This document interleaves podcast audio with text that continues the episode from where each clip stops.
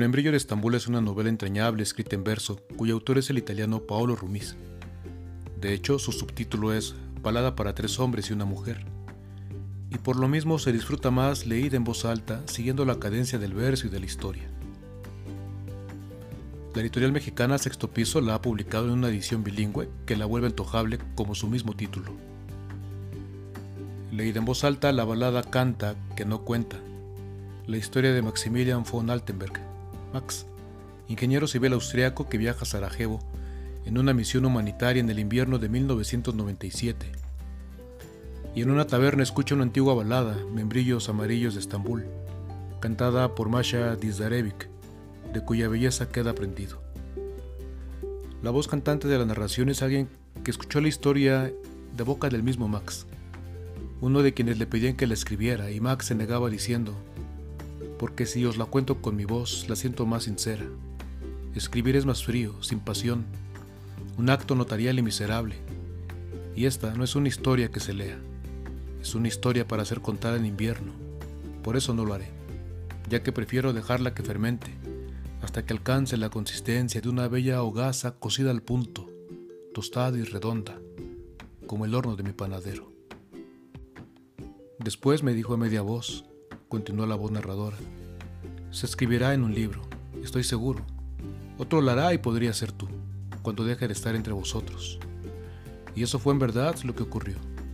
Un día gris, plomizo, el mes de enero, Max emprendió su viaje para siempre, dejándonos sin voz un poco a todos.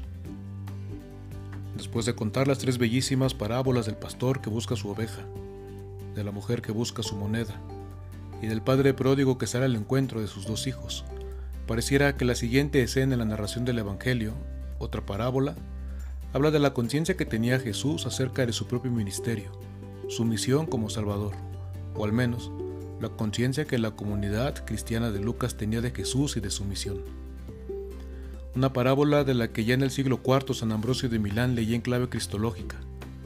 Una parábola con las claves para comprender la acción del protagonista de esta historia, que es el Evangelio narrado por San Lucas. ¿Por qué cuenta Jesús una parábola tan extraña como esta? ¿Qué tiene de parecido con el reino de Dios un administrador acusado ante su amo de no cumplir adecuadamente con su misión? Pareciera no tener lógica. El amo está a punto de liquidar al administrador y éste, pensando en ganarse el favor de la gente para cuando caiga en desgracia, es al final de cuentas mantenido en su cargo. Es importante la secuencia de la narración, la cadencia marcada por las escenas anteriores en el Evangelio.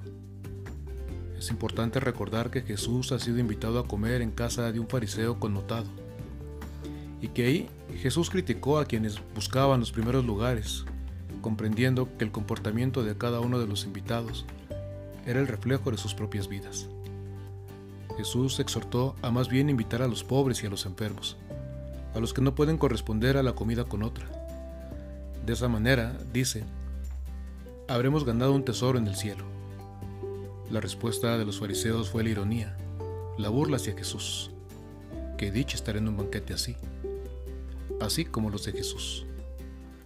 Después Jesús aceptó junto a sí a publicanos y pecadores, traidores a la propia patria, que cobraban impuestos para el opresor imperio de Roma y lucraban a costa de su propio pueblo. Y a ellos, los excluidos de la salvación a los ojos de escribas y fariseos. A ellos Jesús les habló del amor de Dios.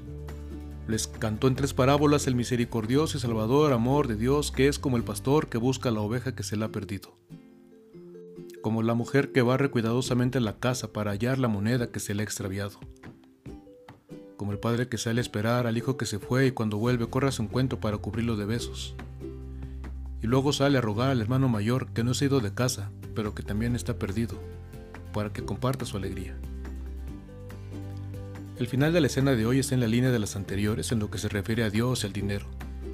No se puede servir a Dios el dinero, esto es claro, y sin embargo no es suficiente para explicar la parábola del administrador astuto y acusado. La escena, como decía San Ambrosio, se comprende a partir de Jesús, porque en efecto es de él de quien se dice que es criticado, y lo es por escribas y fariseos, esto es por quienes dicen ser los expertos en interpretar la ley y por lo tanto la voluntad de Dios. Desde esta perspectiva, El hombre rico, dueño de los bienes, es el Padre.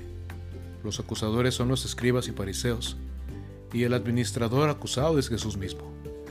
De Jesús nos consta que es el amor encarnado de Dios, y es este amor el único bien que tiene que administrar. Y Jesús lo ha administrado pródigamente compartiéndolo con quien tiene mayor necesidad de ser amado, los pobres, los enfermos, los excluidos, todos cuantos socialmente eran tachados y a quienes religiosamente se les consideraba castigados por Dios. No sorprende que escribas y fariseos en alguna o en muchas de sus oraciones acusaran a Jesús ante su Padre de andar derrochando su amor entre quienes no lo merecían. De hecho, el relato no dice que fueran ciertas o falsas las acusaciones en contra del administrador, ni que éste malgastara el bien, la riqueza de su amo y paradójicamente con su manera de comportarse, de vivir, de predicar, Jesús redujo las cargas de los deudores del Padre, perdonó la culpa de los pecadores, sanó los dolores de los enfermos, echó abajo las razones para justificar la exclusión de los marginados y validó la equidad entre hombres y mujeres. Y cuando el padre vio el comportamiento astuto y efectivo de su administrador, se puso tan contento que lo alabó y lo ratificó en su cargo y esto también lo vivió Jesús. Sus acusadores lo condenaron a muerte y lo llevaron a la cruz, pero el Padre lo levantó de entre los muertos y le restituyó la vida en plenitud, lo exaltó y lo sentó a su derecha. Con ello validó su administración, su dispensiosa, su generosa vida de amor compasivo, misericordioso y fiel, su lógica salvadora. Y también a uno le queda claro que la lógica de Dios, y por lo tanto la clave para tener realmente eso que se llama el éxito en la vida no es la acumulación de dinero y bienes materiales, ni el prestigio y la fama, sino el generoso derroche de la vida en favor de los más necesitados de ella. Como Max, el protagonista del membrillo de Estambul, no es Jesús quien ha escrito su propia historia, como si fuera un acto notarial, como si se tratara de un acto notarial. Son otros quienes la han contado otros que no buscan dejar registro entre notarios, sino dar testimonio del desborde salvador de misericordia que recibieron en Jesús de parte de Dios nuestro Padre. Una historia que merecía ser contada, un amor que merece ser cantado, una misericordia que deja en la boca el dulce sabor de la salvación.